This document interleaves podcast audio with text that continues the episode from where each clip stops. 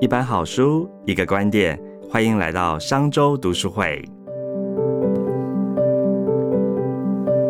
各位商周吧的朋友，大家好，又来到我们商周读书会的说书时间了。今天要聊的一本书呢，也是大家最近非常瞩目的书。它最近在美国一出版就冲上美国亚马逊及纽约时报的第一名哦，非常的厉害。也就是美国前第一夫人蜜雪的新作《我们身上有光》。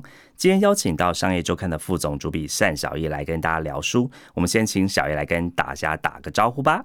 哎，各位朋友们，大家午安！我是商业周刊单小叶，好久不见，各位大家好。哎，盛中，我们应该跟大家说个新年快乐对，新年快乐哦！又到了那个要接迎接二零二三年喽。对，经过这个哈没有暗淡、没有光、暗淡无光的这个二零二一跟二零二二，我们二零二三的第一本书就是要为大家带来光和希望，叫做《我们身上有光》。对，是现在出版这本书哈，及读这本书其实真的蛮应景哦。这个书是刚刚才在美国出版哦，一出版马上攻上亚马逊第一名，就知道说是在圣诞节前夕啊哈，就美国人真的很喜欢这种希望的书籍哦。是是是是，对。那呃，其实蜜雪，我相信大家都非常熟悉哦，就是包含在他四年前出版第一本书《成为这样的我》，真的也是非常大卖哦，就是我们呃隔年这个各大通路的这个畅销书哦。那这本书提到了蜜雪的生平，我自己读完时候蛮有感觉的。我不知道小易，你你你觉得你怎么你认识蜜雪奥巴马吗？你觉得他是一个什么样的人？他讲的一副好像我们都认识他本人一样。对啊，所以我们先来帮大家做一点前情补充。就哎，如果你认识他哦，我相信你在你的这个心目中一定有一个 picture，他是一个什么样的人。那如果你没有听过蜜雪奥巴马呢？那你我请小 A 来介绍一下他是大概的一个背景好吗？呃，蜜雪奥巴马其实说穿了，他就是我们心眼。就是眼光里面所谓的优等生嘛。对。那当然，我们从他的肤色可以看到，他就是他就是个非裔美国人，哈，俗称黑人。那他就是个优等生，他是从好像是他的法学院，呃，他是普林斯顿大学毕业，后来又是哈佛研究所，非常优秀。对，然后接着进入芝加哥最著名的律师事务所，然后当了一阵子律师之后，后来就是呃，成为这个嫁给奥巴马之后，然后。成为第一夫人嘛，对，所以要成为这样的我，那那时候听到那本书的书名，内心还真的有点 O S，是说我大概这辈子怎么样也没办法成为他，你知道吗？对，但是我告诉你啊，你你看到都是表面的，其实真正的这本书在谈什么，就是成为这样的我。它的英文书名叫《Becoming》，就哦，对，那。他其实要谈的是蜜雪儿提到说，他的祖父的祖父是黑奴哦，他们是被被奴役过的。是，然后他的父亲是芝加哥水厂的一个白那个蓝领的劳工而已。对，那他爸爸在这个他很呃很小的时候就得了这个所谓的多发性硬化症哦，他会攻击你的免疫系统。是，所以他爸爸从小就呃，他印象中爸爸都拿着一根拐杖不良于行。是，好，所以。他说他在一个很狭小的房间长大，家里没什么钱。那他成长在芝加哥的一个有点算是贫民区的比较边缘的地方，所以你可以看到说这本书呢，其实记录了这个蜜雪奥巴马的家族是一个见证社会进步跟时代变迁。他怎么从黑人族群自奴隶制度以来呀，漫长艰辛奋斗史的缩影这样子。所以我觉得呃，你看到的是表面的，但其实他内在比刚刚你在谈的是一个人怎么。从无到有，从一个从低下阶层一直爬到美国第一夫人，然后他中间奋斗的过程。对，那这本书为什么会这么畅销？原因就是他真的写出了很真实一个人的成长历程，这样子，他怎么创造无限可能哦？所以我们今天要来聊的这第二本书啊，就是我们身上有光。嗯，好，其实是延续成为这样我的 Part Two。嗯，对。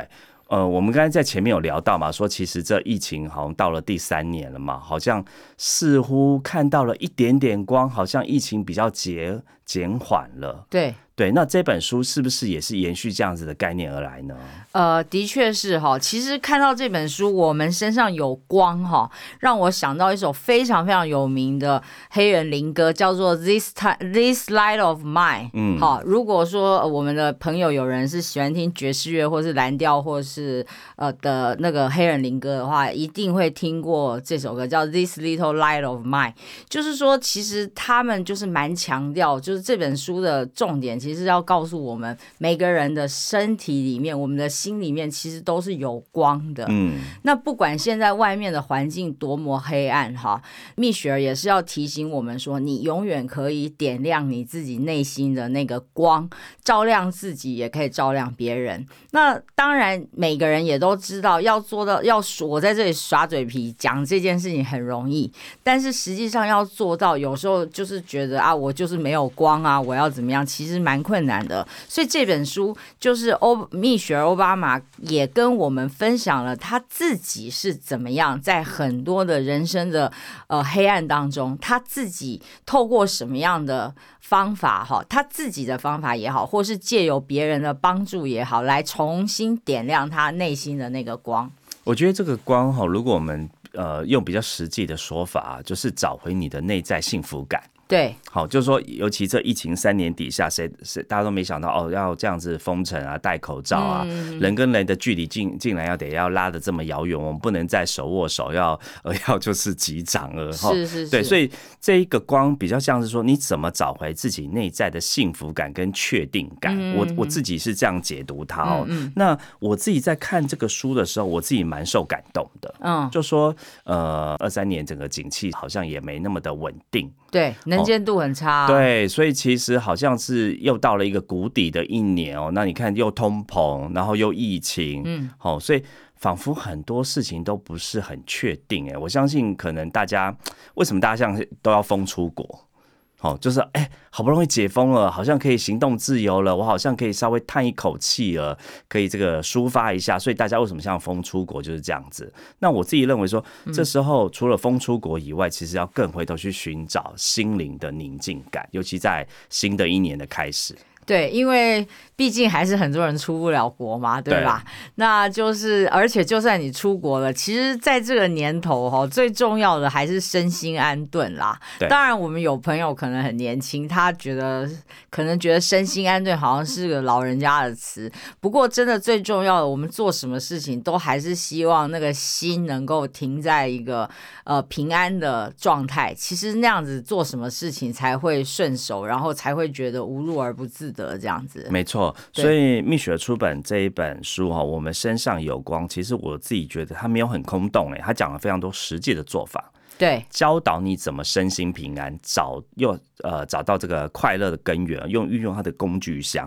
所以呃，我想先请教一下小易啊，是你自己在读这一本书啊，读完之后啊，嗯，我我我自己当中我很喜欢呃有一个章节叫解码恐惧，我觉得跟时事非常的结合哦，对，就是。呃，疫情三年以来，哈，或者是很多人怕通膨，这个荷包缩水啊，工作不保啊，其实其实都会启动我们大脑中的这个危机意识。是的，好，但是蜜学提到说，哎，其实呢，你必须跟恐惧、危险共存，而且这个是有方法的。嗯嗯，好，可以用这个方法来克服自己的恐惧。那甚至他提到了，就是他小时候跟他哥哥看恐怖电影的这个经验啊，可不可以请你分享一下呢？好啊，就是哎，对他提到那个盛总讲的这个看恐怖电影的经验哈，就是他跟他哥哥是个性差异非常大的两个人。他哥哥是一个恐怖电影迷嘛，那每一次他哥哥要看这种恐怖电影的时候，就会拉这个妹妹一起作陪。然后他哥哥每一次看到恐怖电影里面。那种就是那个呃，可能就是鬼怪或是僵尸或者什么要出现的时候，那种神秘的时候呢，他哥哥都会很开心，然后很镇定，感觉很享受。但是蜜雪儿就是会躲在这个靠垫的背后啊，或是不敢看，或者是甚至被吓哭了，离开现场都是可能的。所以这个从小这个看恐怖电影的这恐怖经验哈，对他留下非常非常深刻的。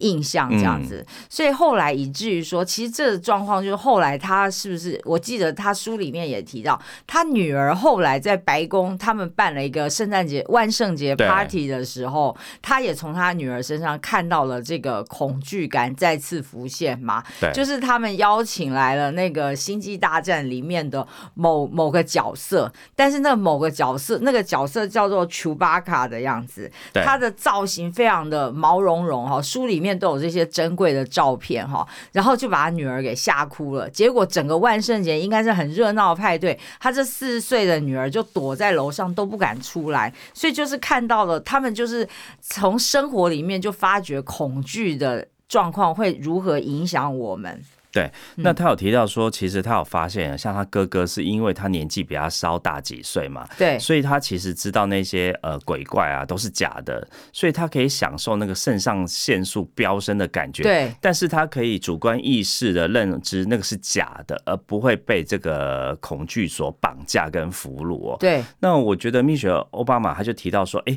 其实他后来呃发觉到一个重点，就是说你怎么跟恐惧。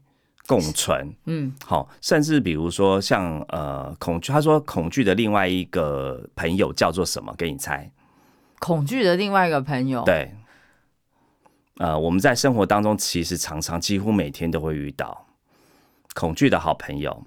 哎，我还真的猜不出来。好，我告诉你，就是焦虑。是，其实焦虑是什么？焦虑其实是恐惧，就是他们是互为兄弟。是，所以其实因为你会焦虑，就是因为你害怕，可能你害怕做不好，可能好明天有考试，明天要上班，你就隔天晚上睡不好，因为你害怕出迟到，害怕出糗，害怕考不好，其实都是恐惧跟这个焦虑是好朋友。所以他其实里面谈到一个很重要的观点，说怎么跟你的焦虑共存。嗯嗯，好，就我们刚才讲的这个恐惧或危险，其实跟焦虑会绑在一起。对，所以后来他里面讲到一个故事，他说他四岁，我觉得他真的是蛮 蛮早就很聪明的一个聪慧的人哦。他说他四岁有一个故事哦，就是跟他姑妈的教会表演那一段，我觉得超精彩的。对对对，就是哎，我他四岁参加他姑姑婆的那个教会表演，然后嘞，你可不可以提示我一下？他就是说啊，他他就说，哎，他姑妈说，哎，你上台去表演啊，我给你穿一个很漂亮的红色的洋装，你可以在舞台上跳舞啊。然后他就很开心说，哇，我可以穿着洋洋装在大家面前表演。结果他看到，哎，舞台上为什么有个道具，有个绿乌龟？那个乌龟的眼睛真的很大，很恐怖。结果呢，他就大哭说，我不要上台，那个乌龟很可怕，这样子。然后你知道他姑妈怎么样？他一般来说。就要不就是安抚小孩说啊，那个你不要害怕，不要害怕。就他姑妈超，他姑妈超非常实际跟他说，我给你一个选择，你要不就是上台表演，你要不就是坐在台下。哦，对对。然后他他姑妈好像应用对大人的方式嘛，好，就跟他说，那你要不就坐在台下，要不就上台表演。然后他非常的好胜心很强哦，你看四岁的时候好胜心就这么强。他说好，他想一下，然后他就想说啊。他真的很想要穿那个漂亮的洋装在舞台上跳舞给大家看。最后，他的这个热情战胜了恐惧。然后他上台的时候，他眼睛非常的仔细看着那只乌龟。嗯，就他发现，嗯，乌龟根本是假的，不会动。哦，然后他发现了真相。对他发现真相，他说啊，原来这是他那个时刻。他说他在四岁就学到这件事情。他说要理解你的恐惧。那也就是我们后来在刚刚在讲的嘛，他说你要去跟你的焦虑共存。的确，难怪四岁会理解到这些事，难怪考得上普林斯顿，没错，难怪可以进到哈佛法律研究所。没错，没错。那是对。那比如说，他就在书里面提到说嘛，其实哈，他常常会告诉我们说，呃。他在成为这样的，我提到很多他的这个童年故事嘛。哦，我不知道你有没有读到这一段，就是他在高中的时候，因为他们有那个升学辅导老师嘛，你要申请大学的时候啊，是，你都要经过这个老师帮你协助啊。那因为他是黑人，对，又是女性，对，是不是被贴了很多的标签？真的，我我记得那个，对，其实你就是弱势嘛。讲实在话，你就是弱势。结果那个老师啊，就对他讲说。嗯，我觉得你们不是那块料哎。对，我有看到那个。哦，他就是老师竟哎，老师竟然很残忍的对他说：“我觉得你不是念普林斯顿的料。”他当场就是就是呃呃呃呃呃，你知道心里那 OS。对啊。对，但是他就做给老师看，他说说，他就后来回头回去告诉你，其实那就是恐惧嘛，你恐惧自己不够好。对。你恐惧自己不够优秀。对。你恐惧活在别人的标签下。对。哦。但他没有被那个打倒，所以他后来就是为什么我们说解码恐惧？他看了自己的这一段很清楚，后来他真的申请到了普林斯顿。嗯嗯嗯的确是，我觉得慎重其实哈，我跟你，我跟大家分享，也跟慎重分享，其实呢，就在几分钟前，我也是非常身临其境的经经历了这个所谓恐惧跟焦虑。因为你刚才问我有没有读那一段，我心里就在想，完蛋了，我真的没读到这一段，特别是穿红礼服看绿乌龟那段，我心。非常非常真实的感受到内心的恐惧，而且焦虑的确是他的好兄弟，几秒内就马上就出现了。对我心里就会想怎么办？怎么办？怎么办？我真的不记得这段。但我觉得你很棒哎，你马上就跟我说你不知道这一段，我啊，不然怎么办？我就接了你的球，这样是是是，因为我我也没办法，我们隔得有点远，我也没办法写纸条告诉你说我不记得，所以我我要我我可以回馈你的是说，的确是哈，就是说呃，像呃。蜜雪儿就在里面，他也提到说，其实恐惧本身哈，我们其实有一句话很有名，不是说我们不是怕恐惧那件事情，我们其实是恐惧恐惧的那个感觉嘛。对对，所以说，如果我们越能够练习去面对这个恐惧的话，有可能就会发觉，其实恐惧本身并没有造成我们恐惧的那些原因。对，那你可以练习，透过练习或者是呃不停的相处，我们就会。越做越好。对，我记得他书里面也有提到说，好像是对，好像有有时候我们其实无法大脑无法分辨，你究竟是因为陌生，还是因为你他真的有危险，我们其实无法分辨这件事。就像他看到那个绿乌龟，或者是说他女儿看到那个怪物那个。扮相是一样的，就是其实他搞不清楚那个真假的时候，他也搞不清楚这到底是因为是陌生、他不熟悉造成的恐惧，还是说那个东西真的会威胁到他的危险嘛？对对嘛？所以我们就是的确是有时候就是他就是要像蜜蜜雪儿这样，你真的是要不顾一切，试着去冒个险看看，搞不好真的不如我们所想的那样。其实他是这个书里面有提到，他都会对自己喊话。哦，我觉得他受他的父亲影响很深。我们刚刚有提到说，他父亲在他很年纪很小的时候啊，就得了这个免疫疾病的病嘛，多发性硬化症。对，所以他基本上就是手脚都僵硬，不能走路，或者是用拐杖。对，那他说他爸爸其实常常会在路上跌倒。你想看一个成年男人哦，跌倒是不是？如果你会觉得哇，我好丢脸，或者是我在众目睽睽，而且你这个身体不好。杵着拐杖，你还是要上班赚钱呐。对，而且特别是呃，你刚刚也提到，他们其实是呃那时候其实成长住在一个不是非常有钱的区域，只是个平民一般人住，甚至可能更差一点的区域哈。那在他父亲那段时间，其实那个时候大家也在他们当上，在她老公当上总统之前，其实美国气氛就不是对他们非裔美国人会很友善。所以的确是，那他又是一个多发性多发性什么硬化症啊？对对对，多发性硬化症这样子的，其实真的会在心态上或是实际的肢体上都是蛮弱势的。但是我觉得他爸爸很厉害，他爸爸就其实告诉蜜雪一个句话，这我觉得变成是他人生很重要的一个一个宗旨跟观念。他说：“只要你自我感觉良好，没有什么事情会打倒你的。”的确是，我觉得我那时候看到这句话的时候，你知道我心里第一个想法是，我觉得真的跟我们东方人的观念差好多。对，像我们如果自我感觉良好，是不是常常会被人家非议，都会讲，哎，你自我感觉是不是太良好了一点？对，那个意思都是有一点点带有一点负面的，要你去自我醒觉的那种感觉。没错。可是奥巴马呃，Michelle 的爸爸却是提醒他说，你要自我感觉良好哦，否则。这样才不会有人觉得你糟糕。因为我觉得我们其实哈，我们都说我们好像活在别人的眼光中，对不对？但是其实哦，你去解析这句话的含义是，其实我们都活在自己假设别人的眼光中。对，这句话对。其实比如说，好，今天这个，如果你今天不认识我，其实我完全无法得知你的想法，你对我的看法，我都是假设小易怎么想我。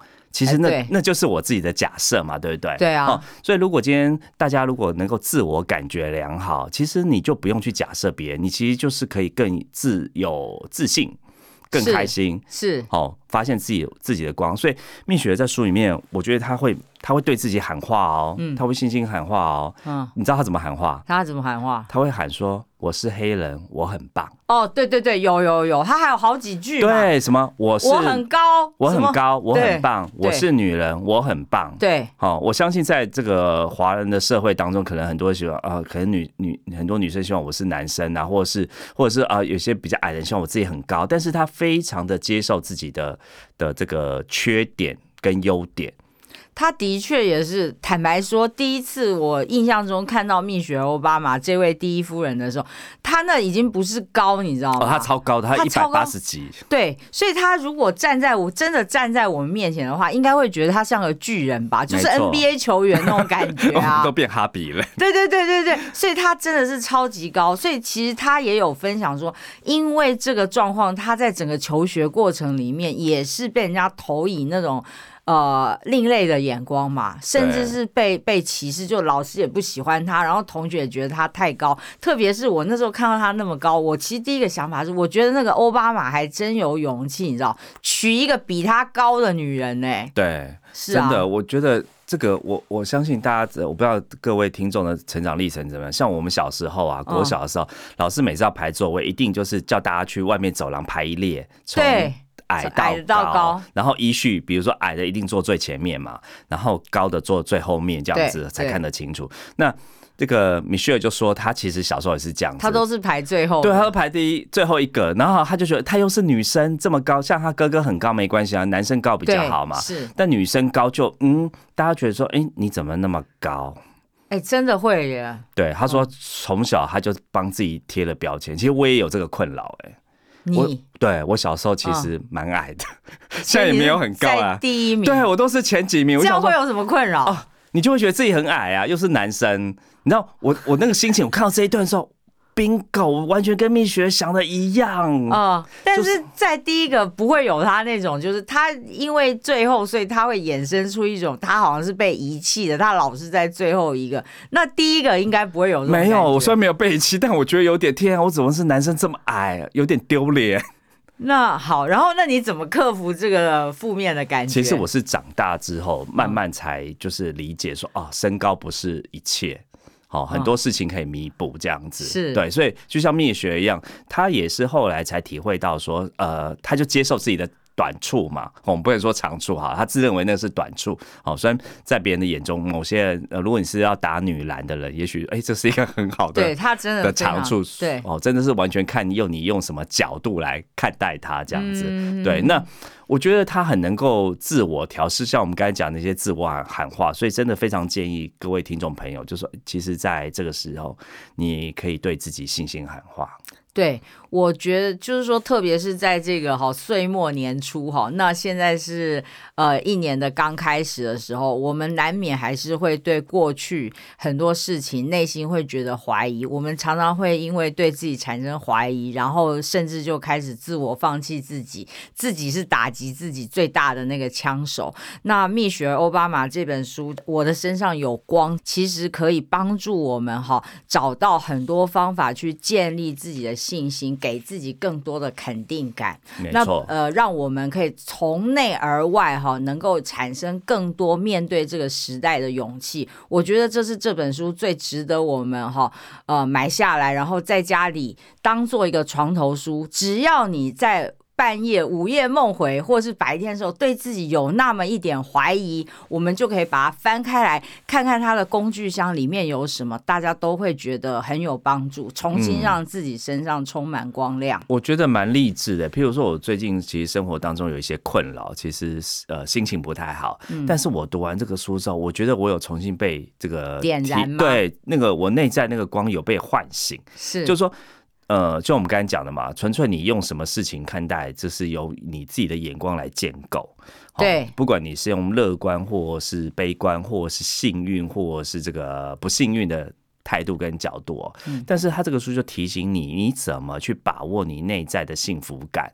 哦，我我我自己蛮喜欢他有一段，就是说，嗯，他提到就是在那个疫情刚开始的时候，美国都封城嘛，嗯，所以其实他都没有办法能做什么事情，大家都被关在家里，对但是他做了一件事情，嗯，编织那个没错嗯，bingo，是对，并他你你可不可以分享一下那个编织那一段哎过程？那你你怎么看待这一件事情？很多人都都在做编织，但编织为什么可以救赎人生呢？哎、我跟你讲哈，慎重，其实嗯也跟各位朋友分享，我自己也会编织嘛，哦，OK，看不出来是？看不出来。哎我真的会编织哦。OK，但所以他讲到那一段的时候，我自己印象很有感很有感。那其实他在里面只是告诉我们说，在你心里面非常慌张、非常没有方向感的时候，其实你倒不如找一点小的事情来做。好，你用动手的方式，好，让你想把你的大脑。专注在这件小而重复、简单的事情上面，嗯透过这个重复做、重复做、重复做的方式，你就可以慢慢的把你的心可以收敛下来，让他比较安顿。他自己也是说，他就是他以前看他妈妈、看他外婆在编织的时候，他没有什么特别的感觉。可是当他自己面对这种不安的时候，他也开始。打打那个棒针，老外有打棒针的嘛？哈，在编织的时候，听到那个棒针相敲击的那个清脆的声音，慢慢的，他也觉得这个心情沉淀下来。其实，如果呃，我知道很不，现在不流行编织，不流行编织哪有？人家蔡依林也在编织啊，蔡依林也在编织，对啊，蔡依林打毛线打毛线，哇，嗯好好，那我落伍了。总之就是透过这个重复做，你也可以做点别的事。现在很流行那个，你知道吗？写硬体字啊，哦，对对对，对。写毛笔啊，好、啊，等等。早些年什么缠绕画这些都是，呃，对，都是，嗯。或是涂那个涂鸦，涂鸦，或是涂色色。等等的对。缠绕画嘛。你刚刚讲，对，对。这些都是同样的意思，就是对。找一点单纯可是简单的事情来做。我觉得其实这是延伸我们刚才讲解码恐惧这件事情，因为恐惧感其实有时候是来自于你大脑散发这个紧急讯号，告诉你要小心、要注意。对好，所以你就开始是感到害怕或焦虑。对那这时候呢，其实你不要让你的大脑作为主宰体，你让身体。对好，它其实里面讲的就是这个概念嘛，你让身体来引领你身心灵。好是所以也许这个打针啊、针织是一个方式，那我觉得也许运动也是一个方式。运动也是你就让身体去运动，去去动作，去引领你脑袋前进。那这时候反而你会比较放松一点点。对啊，就虽然我们觉得大脑很聪明，但其实坦白讲，我们大脑也不是整个脑都很聪明，有很大一部分它还没有进化，所以常常会让我们产生说那种原始时代啊，被那些嗯狮子老虎追，会有这种生存的恐惧的压力，对大脑就会开始释放很多让我们逃生的那种恐惧感的讯息。但但实际上，你仔细冷静下来，停下来，仔细先想一想，你就会发觉没有那么逼人啦。嗯，没错，所以他妈妈有教他，就是说，如果当你比如说这个不管是非常愤怒或情绪到达一个高点的时候啊，嗯你至少要先冷静十分钟，再决定下一个动作要什么。的确是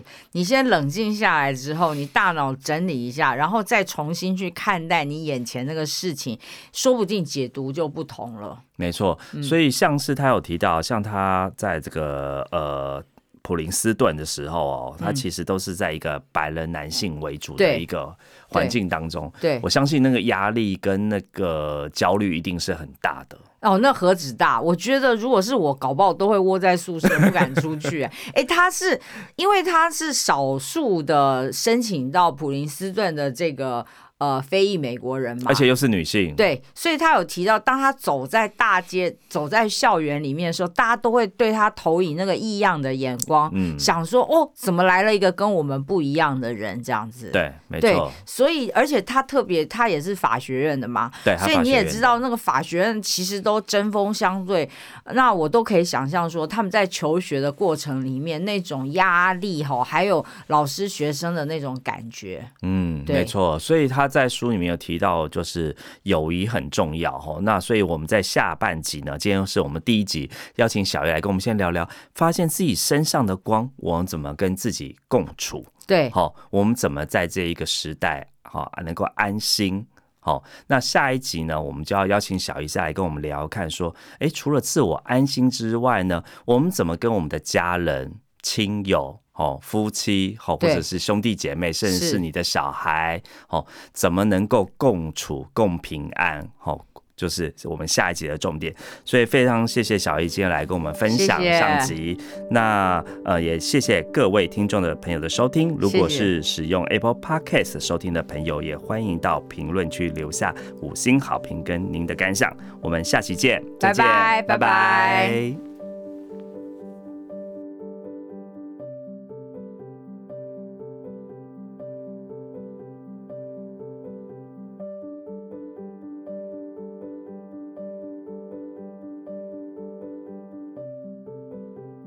商周读书会集结商业周刊出版的好书选读，邀请您订阅 Podcast 商周吧，或是按赞追踪 FB 粉丝团商周读书会，掌握最新出版讯息。